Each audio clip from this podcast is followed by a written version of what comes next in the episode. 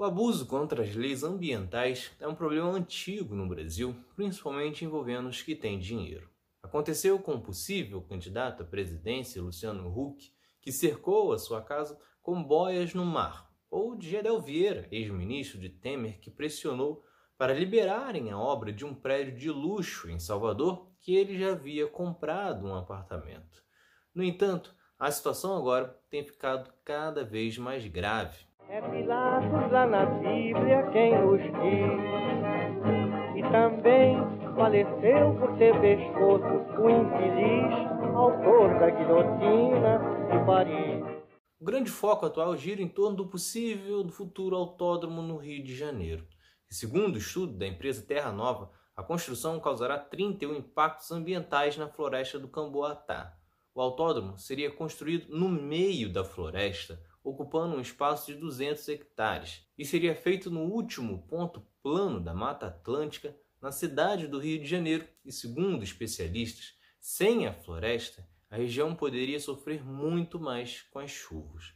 O relatório até apresentou áreas que não representariam impacto ambiental, como em Realengo, Santa Cruz e Campo Grande. Porém, sabe-se lá por que existe uma pressão grande do governo para que a obra seja naquele local. Só que o grande vilão ambiental nesta história toda é justamente quem deveria proteger o meio ambiente. No melhor estilo Lobo tomando conta das galinhas, o ministro do Meio Ambiente, Ricardo Salles, que era do Partido Novo, atua mais pelos que infringem as leis do que pelas áreas que teriam que ser protegidas. Desde o começo do governo, foram diversos decretos permitindo a exploração destas áreas protegidas, seja na Amazônia ou na Mata Atlântica, como ocorreu agora na pandemia. Só que, além de tudo, foram feitos muitos encontros exatamente com o objetivo de passar por cima das leis.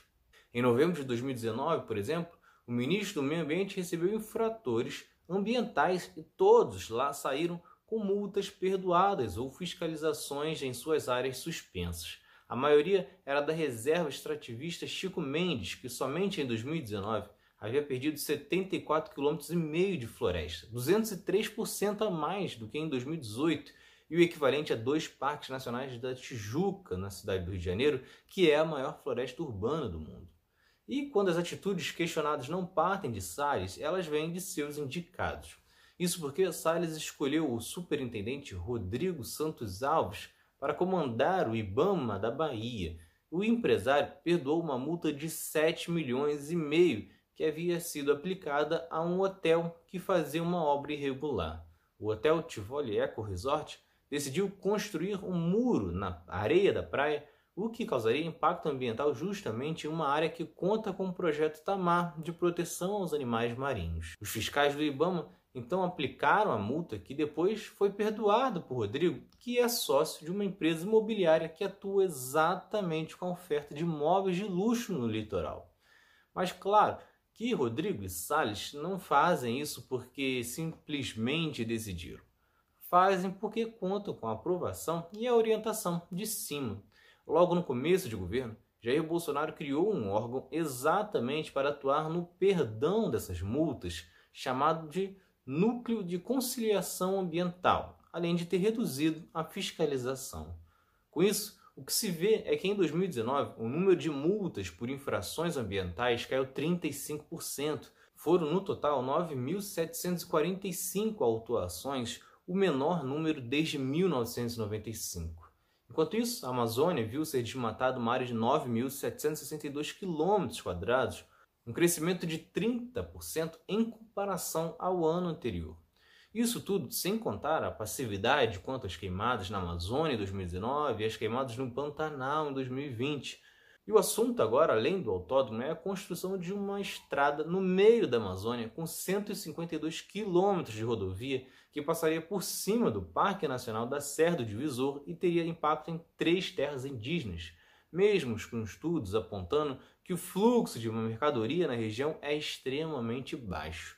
Você pode até não enxergar a importância da manutenção das áreas verdes hoje em dia, mas certamente consegue perceber que só quem está ganhando com isso é a turma com dinheiro. São as madeireiras ilegais, o agronegócio ou então grandes empresários em seus resorts, mostrando mais uma vez a quem este governo serve. Se vocês gostaram, curtam, se inscrevam para não perder nenhum episódio do outro lado da história. Acompanhe a gente também nas redes sociais, estamos no Instagram, no Twitter, no Facebook, além do nosso podcast que está espalhado por todas as plataformas de áudio. Ah, e todas as fontes utilizadas neste episódio estão no nosso site, outroladodahistoria.com.